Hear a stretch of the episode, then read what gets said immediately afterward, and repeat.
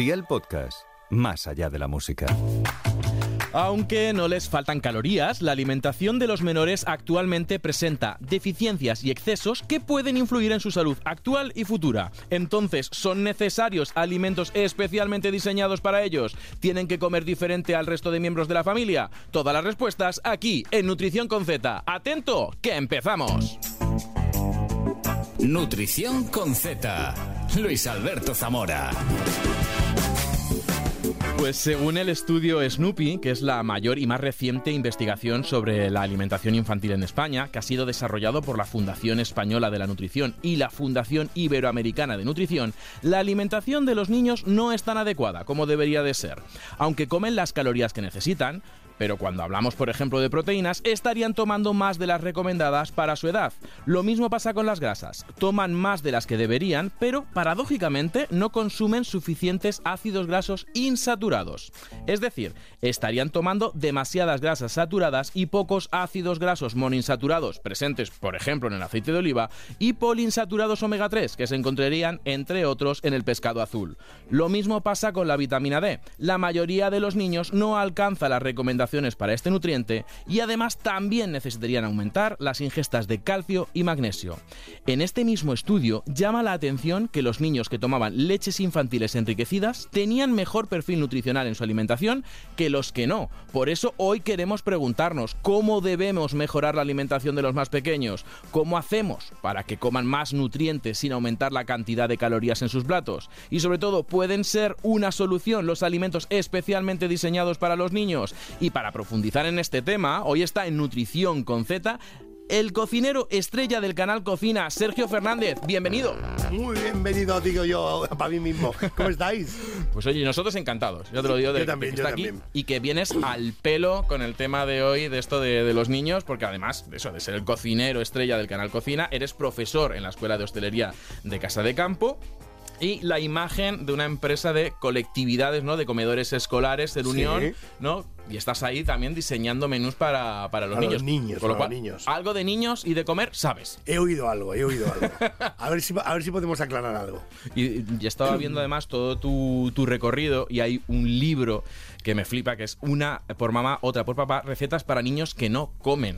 Que esto ya tiene sus añitos, pero yo lo recomiendo que lo busquen porque, oye, hay un montón de recetas especialmente diseñadas para niños. Sí, pero fíjate que si revisas ese libro, un poco no está enfocado a que coman aquello que tú quieres que coman, sino que son cosas divertidas que ellos pueden hacer y que quieren comer. Yo creo que no hay cosa mejor en el mundo que se meta un niño a la cocina, que trastee, que bichee un poquillo con los ingredientes y se dará cuenta de que, por ejemplo, según qué tipo de verduras, pues a lo mejor se las puede comer si las manipula él de una manera que sea divertida. Hay muchas maneras divertidas, yo creo que de hacer la comida. Y en este libro lo que intentamos explicar un poco fue una cosa muy sencilla. Y es que mm, no le tengan miedo a nada. O sea, sí a todo. Es un poco, es, el- No. es mi primer, es mi primer eh, cursillo de sí a todo. Y no tengas miedo de meter a tu niño en la cocina y que toque. En la cocina, no en el horno, ¿eh? Hay, Que hay que apetece, hay que ¿eh? detallar, a veces apetece mucho. Pero, claro, ¿qué es lo que pasa? Cuando un niño re- él hace algo, él bichea, él mueve, él pone, digamos que está más predispuesto a probar aquello que ha hecho él. Y entonces, claro, yo- sin ir más lejos, eh, hay una cosa que está muy, muy clarinete. Si tú te pongo un brócoli cocido, que es como nos empeñamos que se lo coman los niños, pues a lo mejor ese verde y esos arbolitos verdes con un chorrillo de aceite de oliva, que es increíblemente rico, pero como primer asalto a cómete la verdura, nene, no es el mejor. O sea, Hombre, yo es creo- que el brócoli cocido, que se queda blandurrio. Sí. Yo no sé a ti, a mí me cuesta. Hombre, yo ni calvo ni tres pelucas. A mí me gusta, a mí me gusta todo. Pero, por ejemplo, lo digo del brócoli porque es un, un color verde intenso. Sí. Que el verde yo creo que es el principal problema de rechazo a los niños. Pero no porque lo rechacen en sí, sino porque realmente el verde dicen, "Eh, esto a mí no me, no me flipa. Esto es Mira, moco". no me flipa. Mira, te voy a decir una cosa que me, me hizo mucha gracia. Trabajando en Ser Unión, digo, venga, vamos a hacer eh, la nueva carta para los niños. Vamos a proponer 30 platos. Y me dicen, venga, perfecto, va a venir, de, como es una multinacional, va a venir toda la people, van a venir de, de Inglaterra, van a venir los de Londres, van a venir los de Francia, van a venir de todos los lados. Y vamos a hacer la cata. Digo, pero ¿para qué vienen estos? No, hombre, es que son los directivos. Ya, pero los directivos no se van a comer esta comida. O sea, Entonces- los directivos iban a hacer la cata de lo que se iban a comer los niños. Se ha hecho siempre así. Claro, el equipo directivo decide qué ponen o qué no ponen. Entonces lo que hicimos fue anular esa cata y lo que hicimos fue un comité asesor infantil. O sea, teníamos niños de 4 años, niños de 5 años, 6, 7, 8, hasta 12 años. ¿Y qué es lo que hicimos? Una mesa de 25 personas, 26 personas en concreto eran, y les dimos a comer esta carta. Y ellos fueron los que hicieron el perfilado fino de estos ingredientes. Pues, por ejemplo, decían, "Mm, es que las verduras así no me molan. Chicos, ¿qué os parece si lo metemos esto dentro de un taco y hacemos un taco vegetal con esto? Un taco que es un taco, los mexicanos, eso me mola, eso me mola, tío.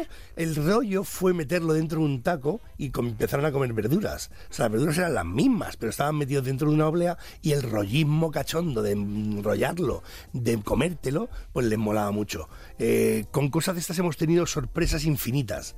O sea, cosas que dices, esto no se lo va a comer un niño. Dice, sí, sí me gusta, pero es que ¿sabes lo que pasa? Que es que así no me gusta. Me gustaría que fuera de esta otra manera. Los niños son sabios, es decir, yo soy team brócoli, ¿eh? O sea, yo a mí el brócoli es de mí las me flipa también, me ¿eh? flipa, es decir, y además es que se puede hacer un montón de cosas con él y nada, simplemente al vapor, que esté un poquito al dente, que no esté chuchurrío, con un buen aceite, con unas escamas de sal, eso ya tira para adelante. A mí me gusta que esté crunchy me mola así. Claro. Hay que reconocer que los niños no tienen el mismo gusto que los mayores. De También. hecho, tú de pequeño no es que no bebas no bebes cerveza, uno, porque no te dejan, y dos, porque no te gusta. Porque eso está amarguísimo. Y de hecho la primera cerveza no te gusta. No te gusta. Pongámonos la mano en el pecho de que la primera cerveza no le ha gustado a nadie. ha No sido gusta. un poco... luego- Hay, hay que insistir. No voy a decir cerveza porque al final este es un podcast de nutrición y, al final la, la recomendación de salud es alcohol cero, luego Sí. ya se permite. El café. El Café. primer café tampoco te gusta. Tampoco te gusta. Y luego ya no puedes vivir sin él. Y luego ya hay baristas. Claro, pero tú, tú eh, ten en cuenta eso, Luis. Tú te coges eh, ese café y yo te lo meto por los kinder y te lo tienes que tomar.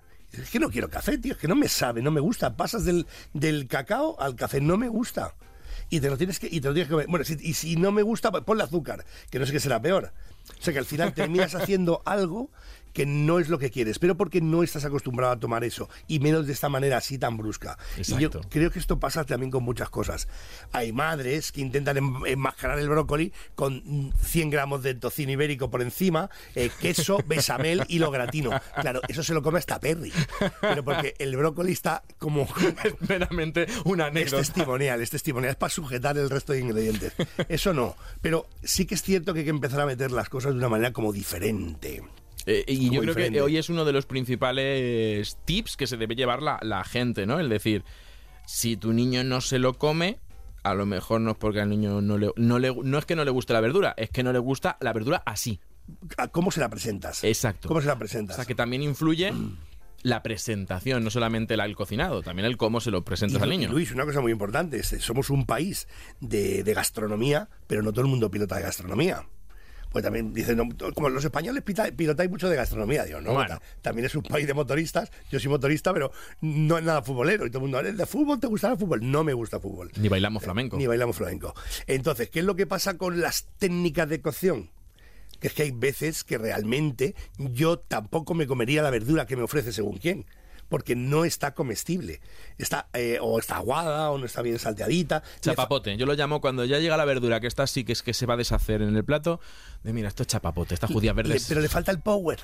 O sea, le falta ¿Cuál es el power que le tenemos que meter al plato pues mira, para que el niño se lo coma? A ver, lamentablemente, eh, o lamentablemente, el hervido me gusta a mí ahora. O sea, yo me cojo en mi olla express, que hago, utilizo mucho la olla express, señores del mundo y señoras del mundo. La olla express es un aliado perfecto para cocer verdura. De hecho, con muy poquita agua, es decir, porque también cuando cocemos verdura ponemos 75 litros de agua y echamos un cuarto kilo de judías verdes. Hermanos, a ver, esto de los vasos comunicantes, si las judías verdes tienen poquito sabor y tú las diluyes en todo ese agua, probablemente aquello no sepa como tiene que saber. Es decir, vamos a hacerlo como todo como mucho más justo. Ajusta mucho el agua, muchísimo el agua, porque lo vas a poder hervir de igual modo. Porque unas judías verdes se hacen en minuto y medio en una olla express. Las O sea, patatas, cuando, cuando salta el pitorrito de pss, Un minuto y medio. y retiras del fuego. Claro, pero si le has puesto agua, como para como Un pa hacer- tajo segura. Eso ya no está tan rico. Pero si le has puesto el, agüita justita. Y ahora digo tips que a mí me encantan, que utilizo yo en mi casa. ¿Qué es lo que pasa con la verdura? Que no tienen los rollos umami, no tiene el rollo sabrosote. Entonces, ¿qué le pongo? Pues hay una, un- las algas que utilizan, que encima son buenísimas, los japoneses, que es el alga kombu. Tú le echas un poquito de alga kombu al agua y eso cuando hierve no le aporta sal, no le aporta un sabor raro, pero sí le da una cosa que es el umami. Está sabrosote el tema. ¿no? Esta judía verde es tan diferente. ¿Por qué será? Y a lo mejor es porque le has puesto eso. Más trucos. Tú coges tu judía verde, ya las tienes. Vamos a la judía verde porque quizás es, el- es un. Pues sí, es un cuestan. es el- Las judías verdes cuestan. Es el caballo. Entonces tú coges eso y si quisieras, si quisieras, las puedes saltear. Si quisieras, mm, le puedes poner una piquita de aceite con su propia agua y las terminas de reducir y saltear en la misma olla. Reduces el agua, es decir, concentras el sabor de la propia judía verde, lo concentras, se concentra el sabor del toque umami y el aceite lo que hace es darle un poquito de temperatura y un poquito de salteado.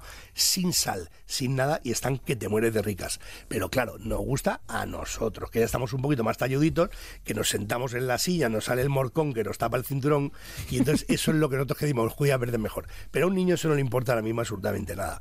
Es decir, qué cosas le podríamos poner para complementar esa judía verde y que realmente sea un plato apetecible, que puede ser un plato único. Yo de pequeño los platos únicos en mi casa eran como, como y tal. Y en la mía, porque tampoco vas a estar haciendo 50 platos Claro. en casa si no tienes tiempo. Pero tú, por ejemplo, te haces un poquito de pollo a la plancha, sacas ese pollo de la sartén, echas las judías donde has hecho el pollo a la sartén, le pegas un sacudido, un salteadito rápido, para que todo el power que deja el pollo se vaya a las judías verdes, tiene un toque como más umami, limpia la sartén de paso y tienes unas judías verdes que tienen muchísimo más power y no le han metido, no han metido nada. Ojo que, eso me lo voy a, ojo que eso me lo voy a apuntar, que me estás dejando blanco. Luis. Lo de, yo lo hacía al revés, primero las judías y luego ya el pollo a la plancha, porque al revés. Primero al me hago mi pollito ¡Claro! y luego... Y luego, luego en todo el veneno amasado que ha dejado en la sartén, echa la judía, la limpia, sabe y está muchísimo más bueno. Y si encima las has cocido con el rollo umami este del power del alga kombu, pues está impresionante. Quien dice alga kombu, hermanos del mundo, si no lo encontráis en un sitio que ya lo venden en cualquier lado, podemos ponerle algo que creas tú que es conveniente. Le rehogas un poquito de ajo, luego echas el agua y cueces en esa poquita de agua, las judías verdes. Cuando digo poquita agua, me estoy refiriendo a lo mejor que mm, Un dedo de agua. o- un dedito de agua para a lo mejor eh, medio kilo de judías verdes. No las tapa.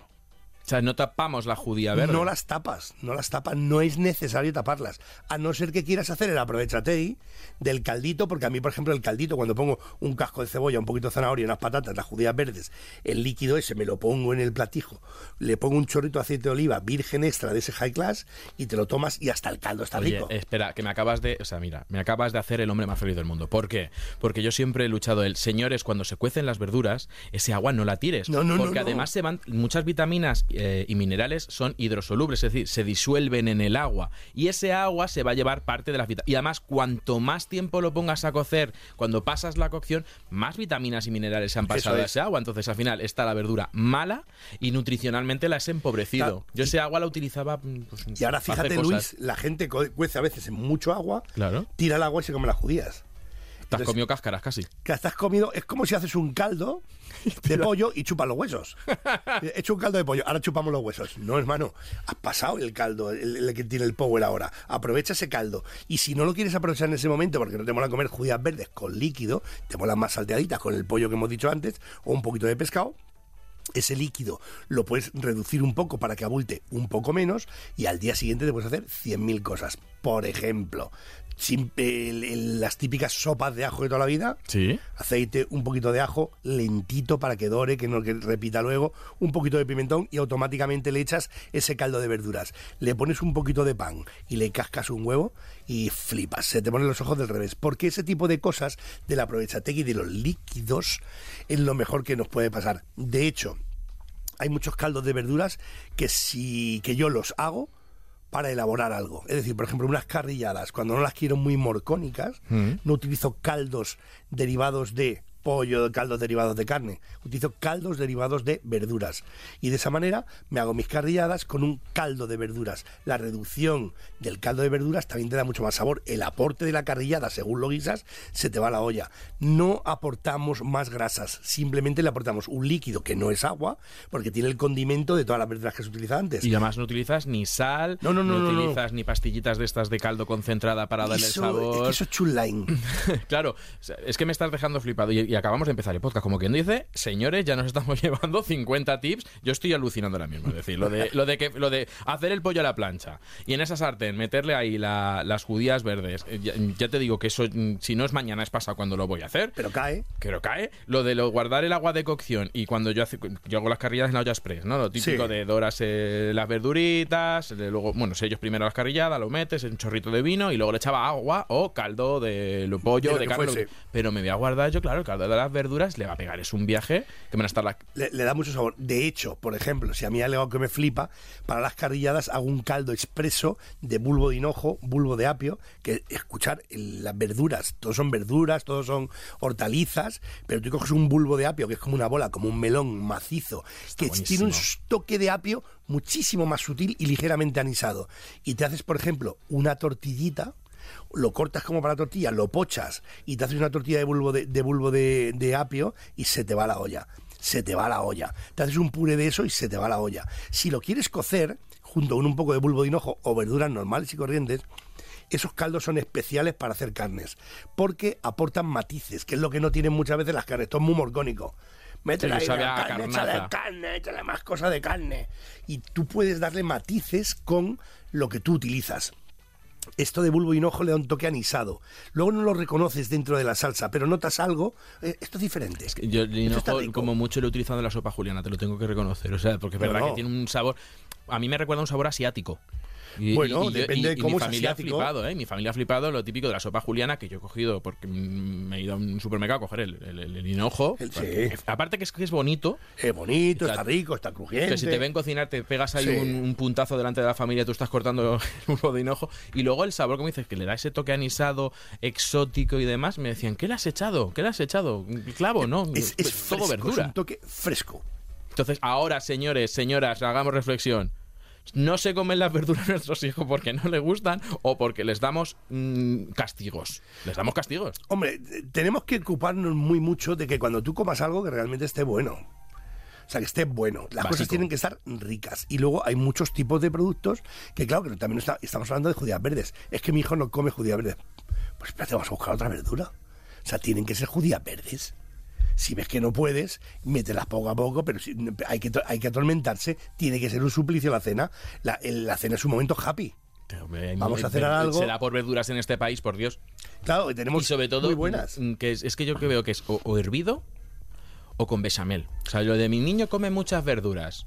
¿Debajo de qué? Como, claro, debajo de qué. De hecho, había un TikTok que me encantó. De mi, mi familia somos prácticamente veganos y ponían un brócoli y luego encima, pues morcón murciano, le, tocino, es decir. Todo. Claro, es decir, no, comen, comen verduras. Y cuando vas a lo mejor y dices, no, mira, eh, la coliflor gratinada con bechamel, con un montón de queso por encima, decir, mira, la coliflor, como dices tú, sustenta esa cantidad ingente de bechamel que tampoco es que es para todos los días de los niños. Hmm. Entonces, yo ya te digo, flipando. Y luego otra, otra cosa que quería comentar, uno estamos hablando de la técnica de cocinado, el que esté bueno, el que esté diferente, el que no sea en la boca, sobre todo la textura en la boca, no sea angustiosa, porque yo te digo que yo he comido en sitios que donde me han puesto judías verdes, decir, es que esto es, son las algas de la playa. yo me las comería. Es que para cuando vas a sitios a comer, no, no es lo mismo. Y, los niños les pasa más, que comen por los ojos. Tú me lo has contado con lo del taco, decir, oye, jugando por los ojos.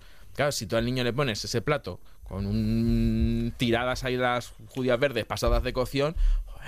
Tirar no le gusta ya nada a nadie. De hecho, los niños no tienen más que ver. Los, niños ahora en todos los programas de televisión parecen todos doctores en, cocina. Y entonces ahora me di cuenta cuando vamos a, muchos sitios que la gente quiere ponerle su verde.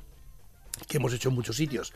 He comprado macetitas de microgerminados son macetitas, y entonces para que la gente juegue, y entonces ponemos etiquetas, es sabor anisado, sabor este es dulce, eso es un sabor especiado a comino, eso es un sabor a tal. Entonces van cogiendo el siso purple, que es súper bonito, y tiene ese sabor a comino. Y eso va muy bien para el pescado. Entonces lo ponen sobre el pescado y comen pescado. Que ahora vamos a hablar del pescado.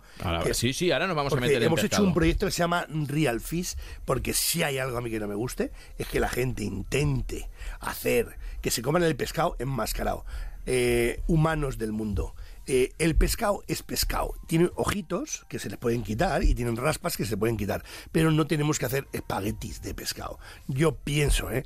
¿eh? lo máximo que podemos hacer es poner trozos de poner fritos, asados, hechos de según qué manera, pero el trozo de pescado tiene que ser de pescado, porque si no llega un momento en que cuando comen esto que parecen eh, iba a decir, bueno, la gula está buena, pero la gula es pescado en el fondo. Sí, al final la proteína del pescado. Es pescado.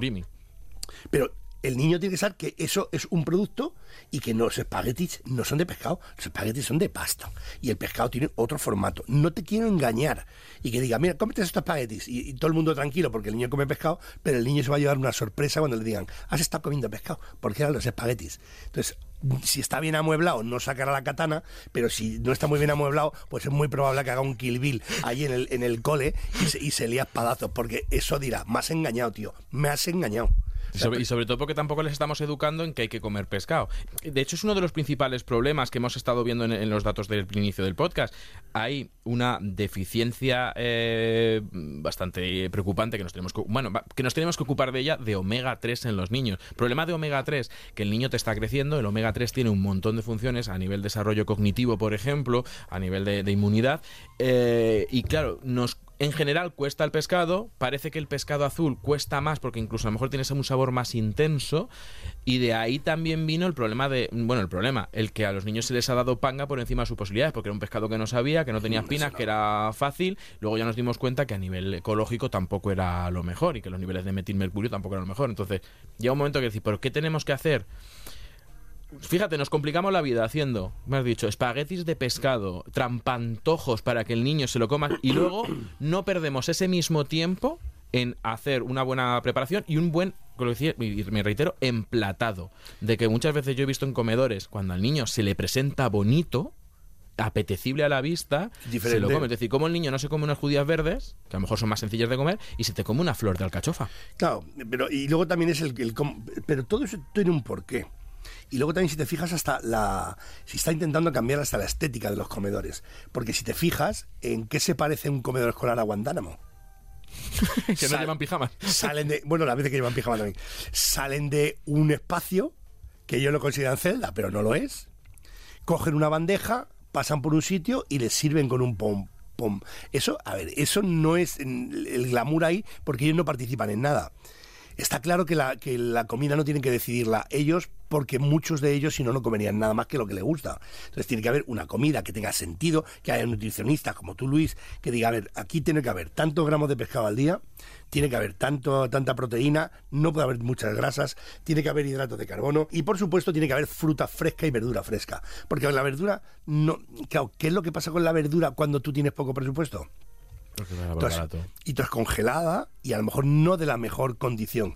Y eso es a lo que voy ahora. Es lo mismo, hermano. Cuando tú te comes unas judías verdes, que están fresquitas, que las limpias, que las cueces de la manera adecuada, que las salteas, que le pones el chorrito de aceite de oliva, high class, lo pones en un plato y se te saltan la- la- la- la- las cuencas de los ojos. Pero si yo cojo unas judías verdes del rollo baratuno, que viene congelada, que las cuezo de una manera no muy adecuada y las pongo en un plato, no las quiero ni yo, hermano. Yo eso no lo quiero.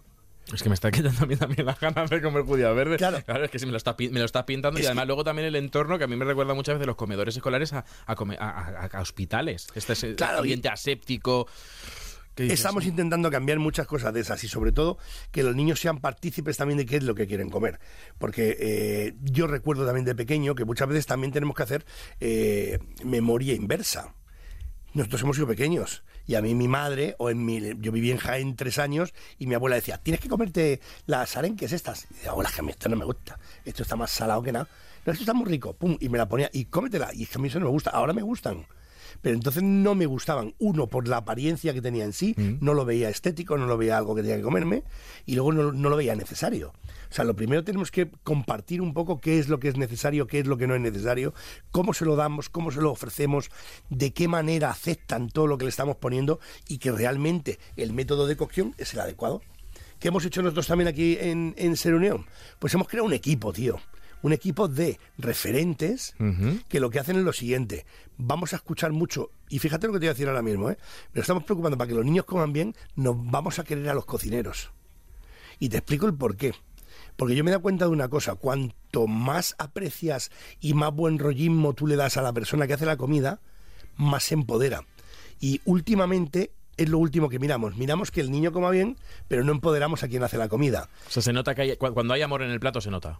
El, empo- el empoderamiento para mí es necesario, imprescindible. Es decir, estamos generando, tenemos de todas las provincias de España y referentes, se les forma, hacemos un- una, historia para que tengan todo el powerío positivo, que estén súper súper happy de hacer la comida y decirle, tío, eres muy importante para este proceso y ahora reparte tú eso por tu, por tu, por tu gente. Porque hay gente que lleva cocinando en una cocina eh, sin salir de esa cocina, no ha visto más que eso 35 años. No han visto a los niños comer y no han visto a los Sí, no, niños... se los conocen a todos de memoria y, y- y les vienen a ver cuando son, pero no me refiero a eso. Me refiero que ya el- su pasión por la Sí. comida o por la cocina es mecánica. Ya. Echo judías, meto al horno, se cuecen, las saca, les pongo la- un frito de ajo por encima y lo saco a la mesa. Y no, eso ya no es así. Ya han cambiado las cosas. Han cambiado mucho las cosas. Tú tienes que ser una parte muy mm, visible, muy vinculante con la comida para que la comida esté rica. Se nota.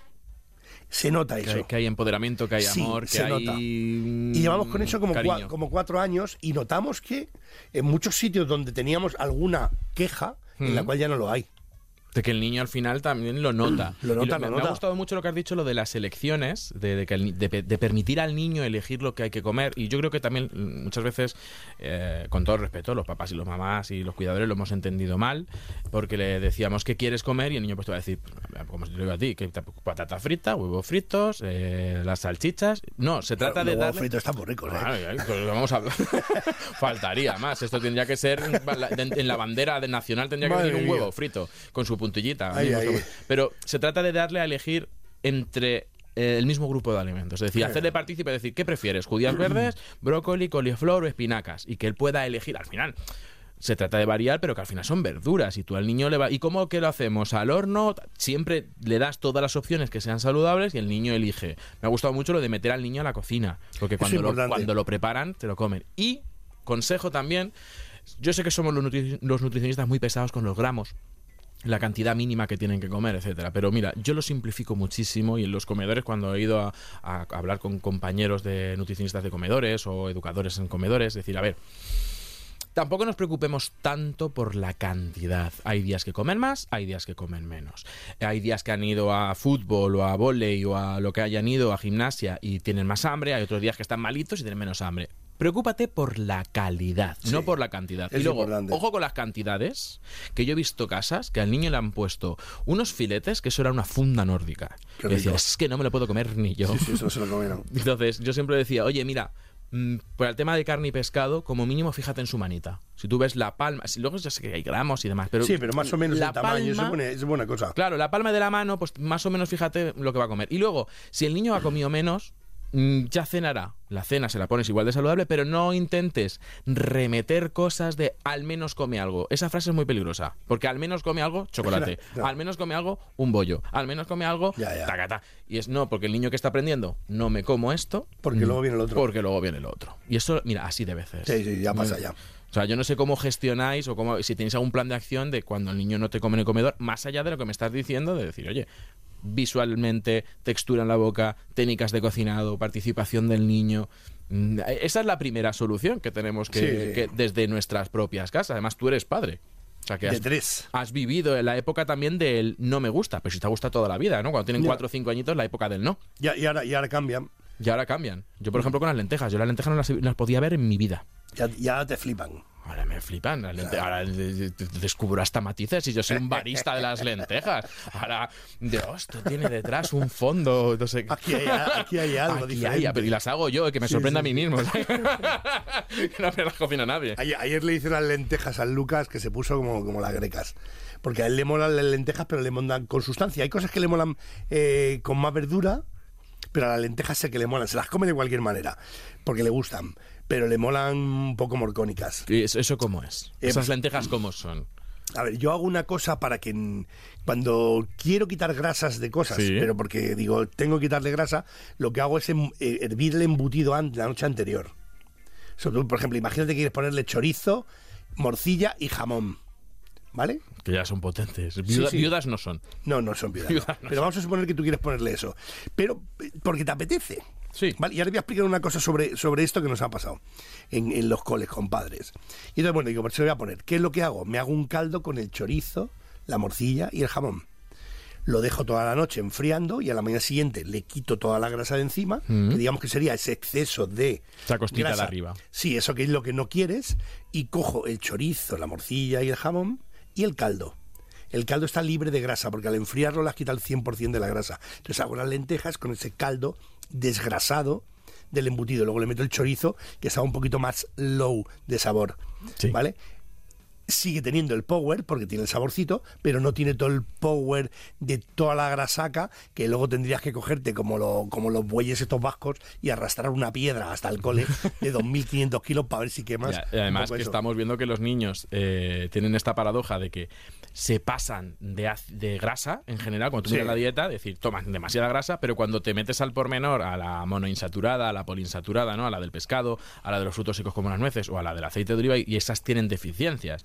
Entonces, pues oye, me encanta ese truco, te lo digo yo, segundo que voy a aplicar. Lo de. o sea, es que me estás dejando alucinar. Pero, pero ya favor, vas a flipar con eso, ¿eh? Claro, o sea, decir, ya te digo que yo las lentejas, de odiarlas, de odiarlas. En mi casa, el día que había lentejas, era como noche de fiesta, ¿no? De José Luis Moreno. Había lloros, había reconciliaciones, o sea, somos tres hermanos. Sobreviviré, Eh, había Mónica Naranjo, había- había de todo. o sea, y además, sabes también que se, se notaba que iba a haber un problema porque ya tu madre te las ponía tensa, ¿no? Sí. Decía, sabía que había lentejas, eh, las hacía como no. Cuando te ibas al cole no las había puesto aún para que tú no, no, no las solieras salir al cole, te las encontrabas a la No vuelta. vengas amargado. No, venga, no, no te vayas amargado y te vuelvas más amargado porque tú has estado rumiando todas las horas de clase de que va a haber lentejas. Y, y- y era, y ahora. mm, las hago yo, las he experimentado, que si eso, pues, este truco me lo voy a quedar, lo de hacer el caldo el día de antes con, el- con el embutido y, Para diré. cualquier, eso para cualquier guiso, ¿eh? O sea, cualquier guiso que tú quieras extraer el sabor, pero no la grasa, hazte el caldo previo. El chorizo, la morcilla y el jamón aportan todo el saborcico. Se la aportan al caldo, pero la grasa luego la retiras. O sea, porque la, grasa sale, entonces tú esa grasa tienes capacidad de retirarla porque está fría. Entonces la quitas y realmente te das cuenta. Mira, hacer ese ejercicio simplemente, hacer la misma cantidad que hagáis siempre, pero hacer el truco este del caldo. Lo metes a la nevera, que se enfríe bien, le, lo quitas toda la grasa y pesa esa grasa. Y pesa esa grasa. Y ahora divide entre la familia la cantidad de grasa que le darías con esas lentejas. Si te lo llevas a cucharadas, si lo coges con una cuchara sopera, intenta llevártelo a la boca para comértelo, echarías toda la grava. Porque pensarías, ¿y esto tengo que comérmelo yo? Bueno, pues eso es lo que nos comemos. O sea que el rollo, cuando lo ves sintetizado, es cuando realmente te das cuenta y dices, oye, aquí hay mucha grasa, ¿eh? No, no, no, es que ya te. O sea, mira Te va a sorprender, yo, ¿eh? Yo eso lo he hecho como mucho en el cocido. Lo de espumar, lo de no, no, pero, el caldo. pero desespumar. Ah, bueno, el desgrasado, si lo enfrías, desgrasa bastante bien. Ah, pero no se me había ocurrido jamás en las lentejas. Que yo, Es previo a, o sea, cualquier guiso es previo a, a- elaboras un caldo con lo mismo que va a llevar para que sepa, pero no le aporte la Bueno, grasa. pues espera, espera seguramente eh, en los próximos días algún ramo de flores o Anda. caja de bombones, porque en mi casa lo van a celebrar con jotas manchegas. ¿Por qué? Porque yo era de decir las lentejas, que es verdad, lentejas con arroz, que tiene la misma calidad de proteínas que la carne. Mm, hace mucho que no le he hecho ni el chorizo ni la morcilla. Le echaba un hueso. Por, mm, para darle el sabor. Te, te voy a decir una, Pero claro, un- cuando les diga que van a volver, que va a volver la ese esencia.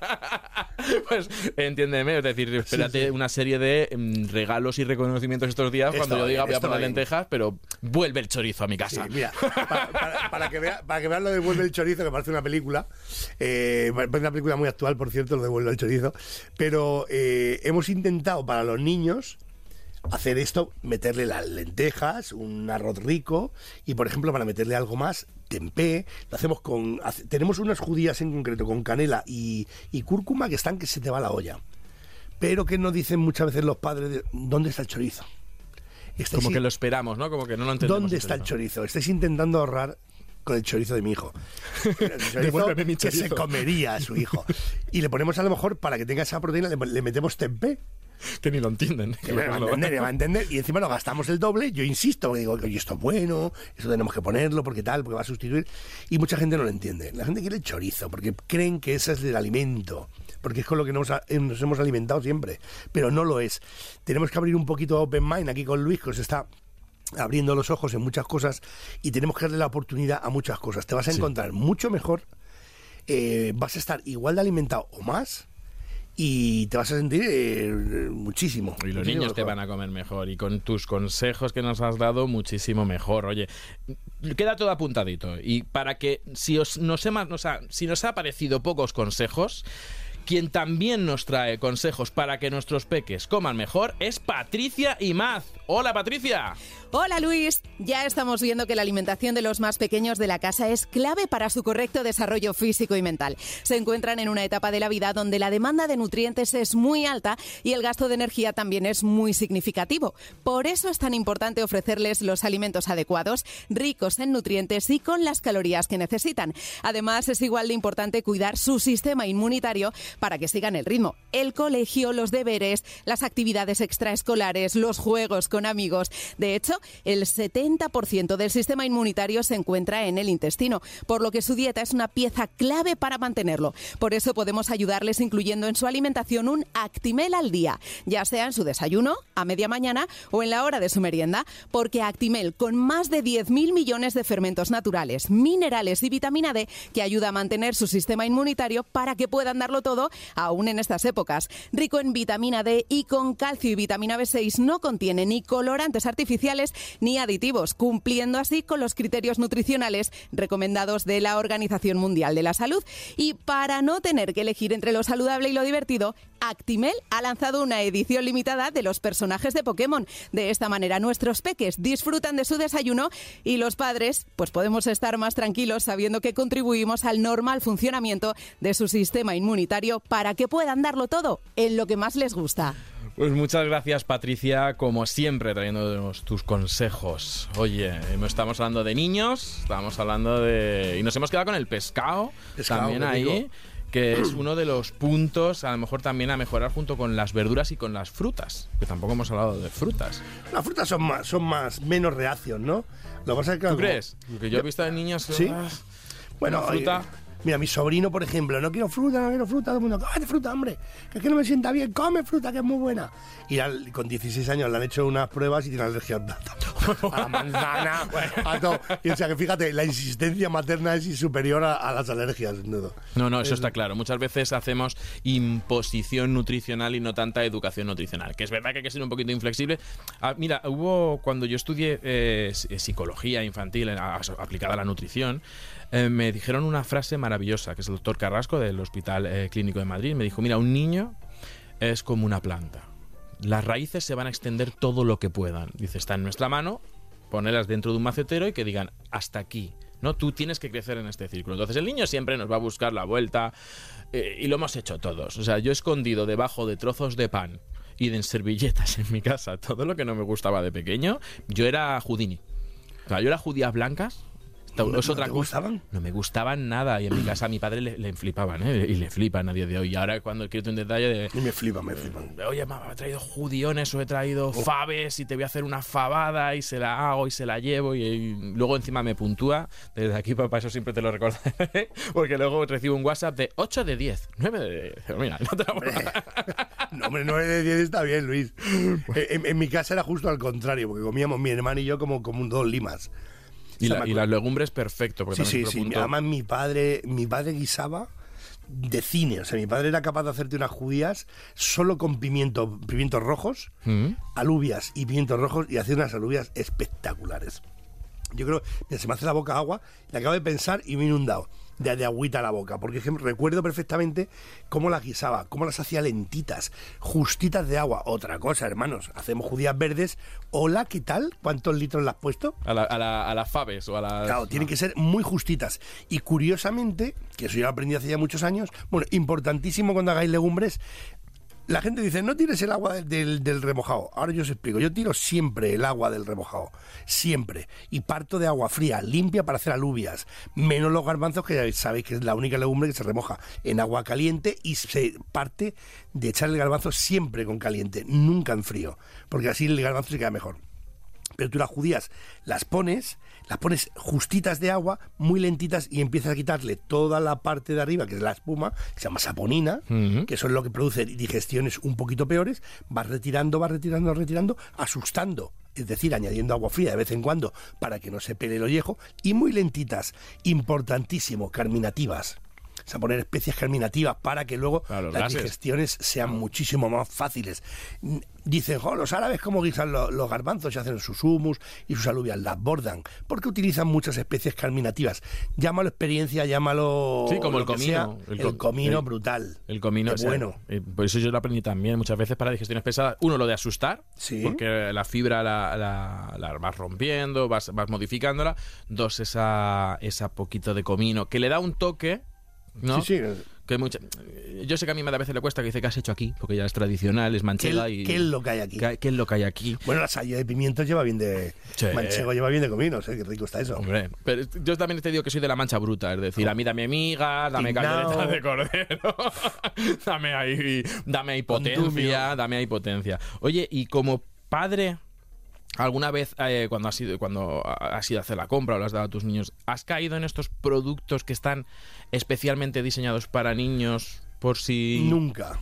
Nunca, pero no sé el por qué. No sé por qué no... No, me- no has visto la necesidad? no he visto la necesidad, porque mis niños no han comido, no han comido mal y de hecho yo creo que la- estos productos modificados para ellos los puedes modificar tú para ellos. Es decir, tú Sí. si tienes conocimiento, si no te informa, que para eso tienes niños, hay que leer. Cuando te compras una cámara reflex, te lees todas las instrucciones. Pero cuando te- tienes un niño, no leemos instrucciones de, por ejemplo, dietética, que tendríamos que leernos esas instrucciones para alimentarlos bien. Gracias. Bien. De aquí. Entonces, tú- la reflex sí, y el nene no.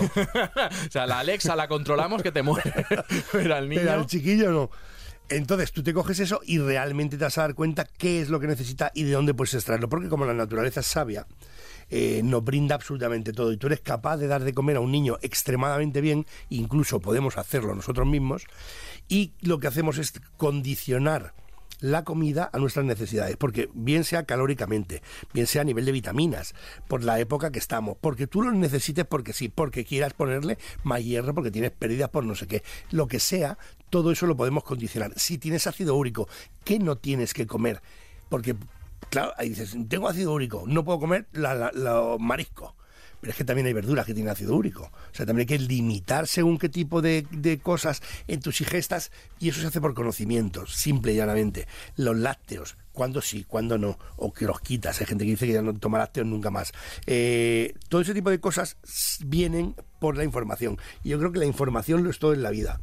Leeros las instrucciones de los chiquillos, porque los chiquillos tienen muchas instrucciones. Muchas. Muchas instrucciones. De- de Y- y- hecho- y en las- y en las cosas del comer. El, el- el libro grande. Claro, porque fíjate, si yo comparo las calorías que come un niño, no, las tengo por aquí apuntadas además, eh, mira, con actividad física moderada, un adulto con actividad, o sea, un adulto activo, ¿vale? Moderada, tampoco es que se venga arriba en el gimnasio, pero entre 2.300 y 3.000 kilocalorías mm, se podrían llegar a comer si tú eres una- un adulto sano, activo y te mueves y vas a tu actividad física, etcétera.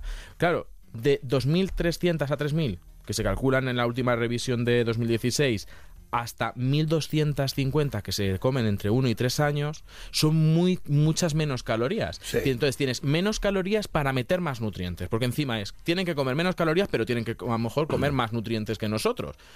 Claro, necesitamos alimentos que llamamos de alta densidad nutricional, es decir, que aporten pocas calorías y aporten muchísimos nutrientes.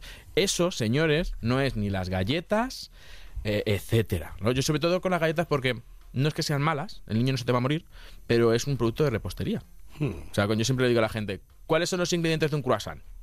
No, pues harina, mantequilla, tal. ¿Y de la galleta?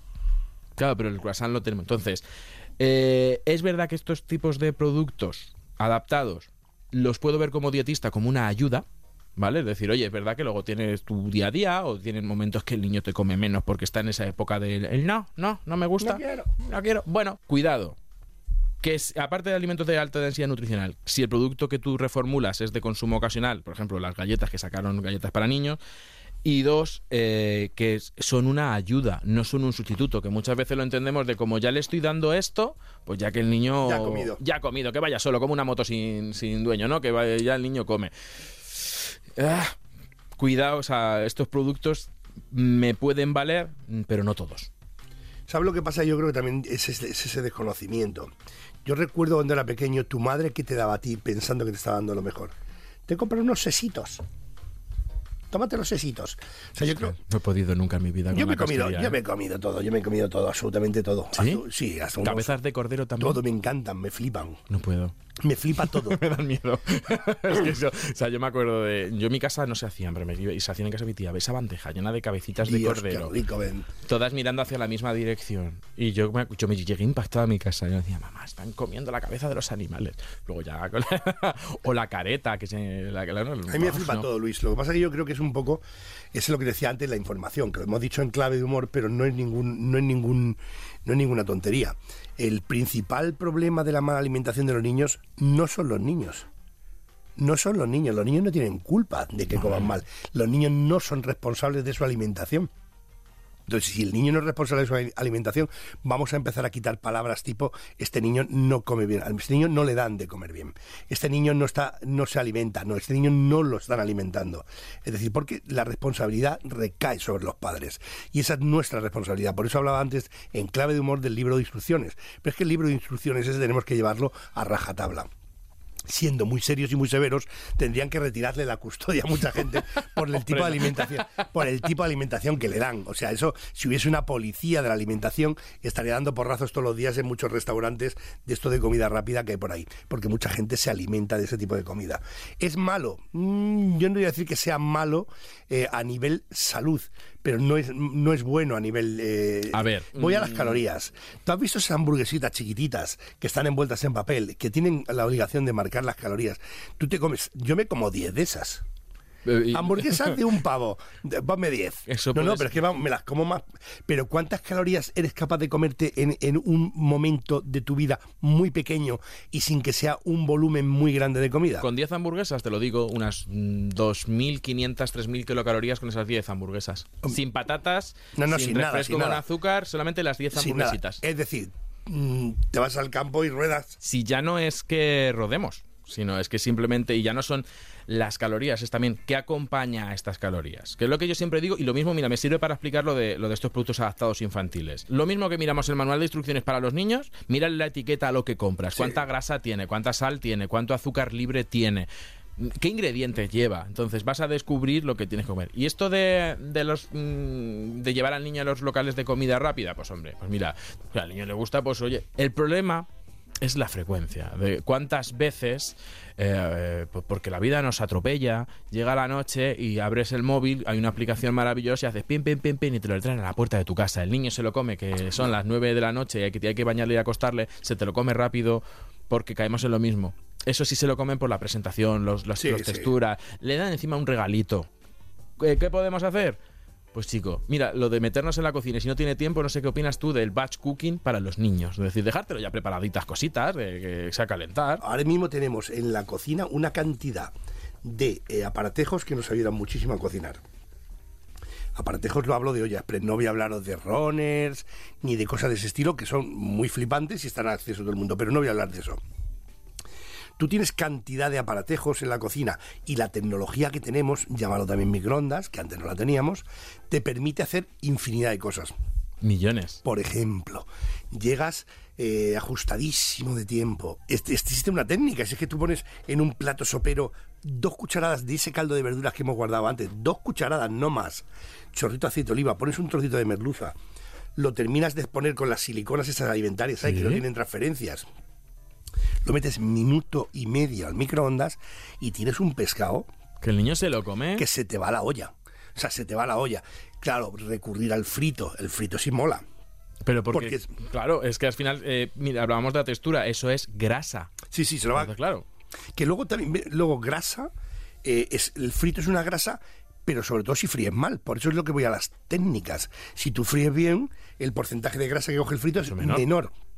Por eso el que respetes 175 grados, 170, 175 grados, pones el producto dentro y te aseguras que a esa temperatura es imposible de que coja mucha grasa. Y te explico el por qué y lo vamos a entender todos por qué es tan importante la, la- temperatura de- de- de cocción metes el producto enharinado, con una pasta de freír, con lo que tú quieras, y el producto tiene agua.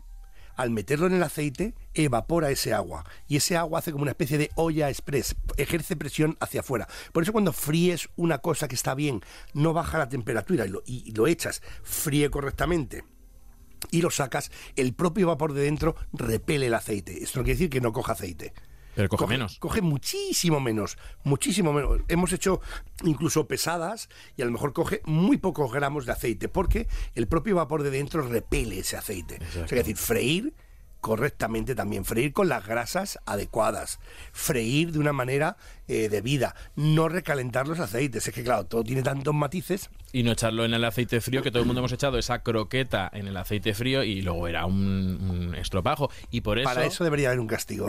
muchas gracias, porque luego cuando lo. Cuando, mira, para San Valentín, que estamos en el mes de San Valentín, un termómetro para la cocina que, vale dos duros. Y, vale nada. Y, vas controlando. Que... Pero, escucha, ¿por qué relacionas San Valentín con un termómetro? ¿Qué, temperatura quieres medir tú? Porque mira, a mí muchas veces cuando, cuando me dicen, ¿qué te han regalado para Reyes? ¿Qué te han regalado por tu cumpleaños? Y digo, pues eso, pues, mira, un regalo de las navidades pasadas fue la olla express de 10 litros. como si fuera yo padre de familia numerosa. Y todo el mundo, ¿por qué? Cuando dices la olla express, yo tengo dos. Tres, miento, tengo tres. Entonces yo soy como Nacho Cano en la cocina porque yo cocino en un día. Yo pongo las dos ollas express y, y luego va tal, y luego tengo un robot de cocina y tengo las siliconas para porque en el microondas y tengo el horno.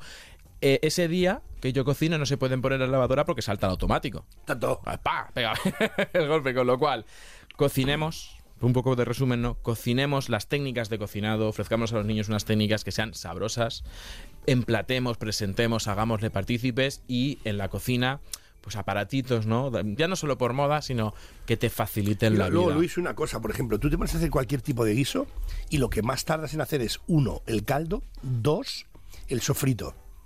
Hoy que tienes tiempo, hazte una jarta de sofrito. Si, eh, párate a pensar un momento cualquier guiso que iniciamos casi siempre es ajo, cebolla, tomate, pimiento verde o pimiento rojo, ¿o no? ¿Por qué no nos hacemos un sofrito base? Te haces una jarta, lo reduce bien reducido, lo tienes en pequeños paquetes y ya dices, voy a hacerme unas patatas guisadas. He hecho el sofrito que tengo congelado con las patatas. Revuelves unos cachitos de costilla, por ejemplo, y ya tendrías en cuanto cuece unas patatas guisadas. Quieres hacerte eh, un arroz. Echas tu sofrito el mismo, le pones cuatro cosas más, tu caldo de verduras y echas un arroz o unos fideos tostados y haces una fideuá. Podrías comer en cero coma. Es decir, lo que realmente te, quita mucho tiempo son los sofritos, porque tiene que ser tiempo para que estén ricos. Entonces, un día que tengas tiempo, hazte más, congélate el sofrito, que es lo que más tarda. Guarda todos los caldos que puedas para hacerte este tipo de cosas y te darás cuenta de que hacer cosas de comer ricas en poco tiempo es fácil. Pero a todo eso hay que llegar y hay que acostumbrarse. Hay que empezar a creer que puedes hacer eso. Esto un poco yo lo comparo, se lo digo a los alumnos en, la escuela, es como los pies de gato. O sea, yo he escalado toda mi vida y claro, cuando empiezas a escalar te dicen fíate de los pies de gato. Claro, es una pared recta, aquí no te pegas. Fíate de tus pies. Entonces tú pones todo el peso en la punta del pie izquierdo y realmente en una, en una pared eh, que es lisa y no apoyas en ningún lado y subes para arriba. Ahí va y ahora lo hacen lo mismo. Tienes que confiar en que sois capaces de hacer cosas que puedes guardar todas esas cosas y que vas a cocinar bien. Porque realmente lo que se tarda es en hacer en esto. Tú hazlo con tiempo, guárdatelo y luego poco a poco vas investigando. Coño, pues este caldo con este sofrito y voy a echarle mm, no soy partidario de las alubias cocidas si tienen aditivos, pero si las alubias hervidas de tarro son buenísimas. Solo agua y sal, abres tu tarro, te haces un sofrito, le echas estas alubias y estás comiendo en cuatro minutos de reloj unas alubias. Es mejor comer unas alubias que comerte alguna cosa que venga entre pan ¿no? A lo mejor en un momento dado. Los famosos, los famosos sándwiches de las cenas, y que como decía Rocío Ramos, eh, Super Nani, la generación del, del pan de molde, que hemos pasado del pan tal. Oye, Sergio, ha sido un verdadero placer. Nos quedamos con un montón de, de tips, de consejos. Yo creo que ha sido uno de los episodios más provechosos. Yo creo que, la gente lo va a tener que escuchar dos veces tomando nota. Mm, muchísimas gracias por estar y ha sido un verdadero placer. Espero que vengas muchas veces más. Las que hagan falta. Muchas gracias, Luis. Nada. A todos. Y para finalizar, vamos con el resumen de hoy. Los más peques de la casa necesitan un menú que sea rico en nutrientes y controlado en calorías. Por eso, los alimentos de densidad nutricional alta son la clave. Frutas, verduras, cereales integrales, legumbres, hortalizas y frutos secos.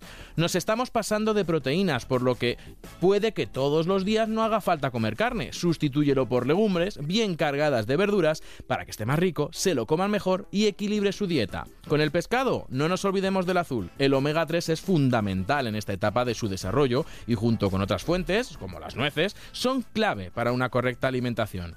Y respecto a los alimentos infantiles o especialmente diseñados para los niños, pueden ser una ayuda para ofrecerle los nutrientes que necesitan, pero no todo vale, hay que seguir una serie de recomendaciones. Por ejemplo, si el alimento de referencia es de consumo ocasional, el que está adaptado para el niño también lo es. Lee bien la etiqueta y evita los que tengan pues muchos azúcares, grasas y sal, que es lo que hay que reducir. Y no sustituyas una alimentación saludable por este tipo de productos. Son un refuerzo, una ayuda, pero nunca un sustituto. ¿Quieres más consejos? Pues sigue escuchando Nutrición con Z porque aquí te esperamos todo el equipo en el próximo episodio. Y hasta entonces, salud y buenos alimentos.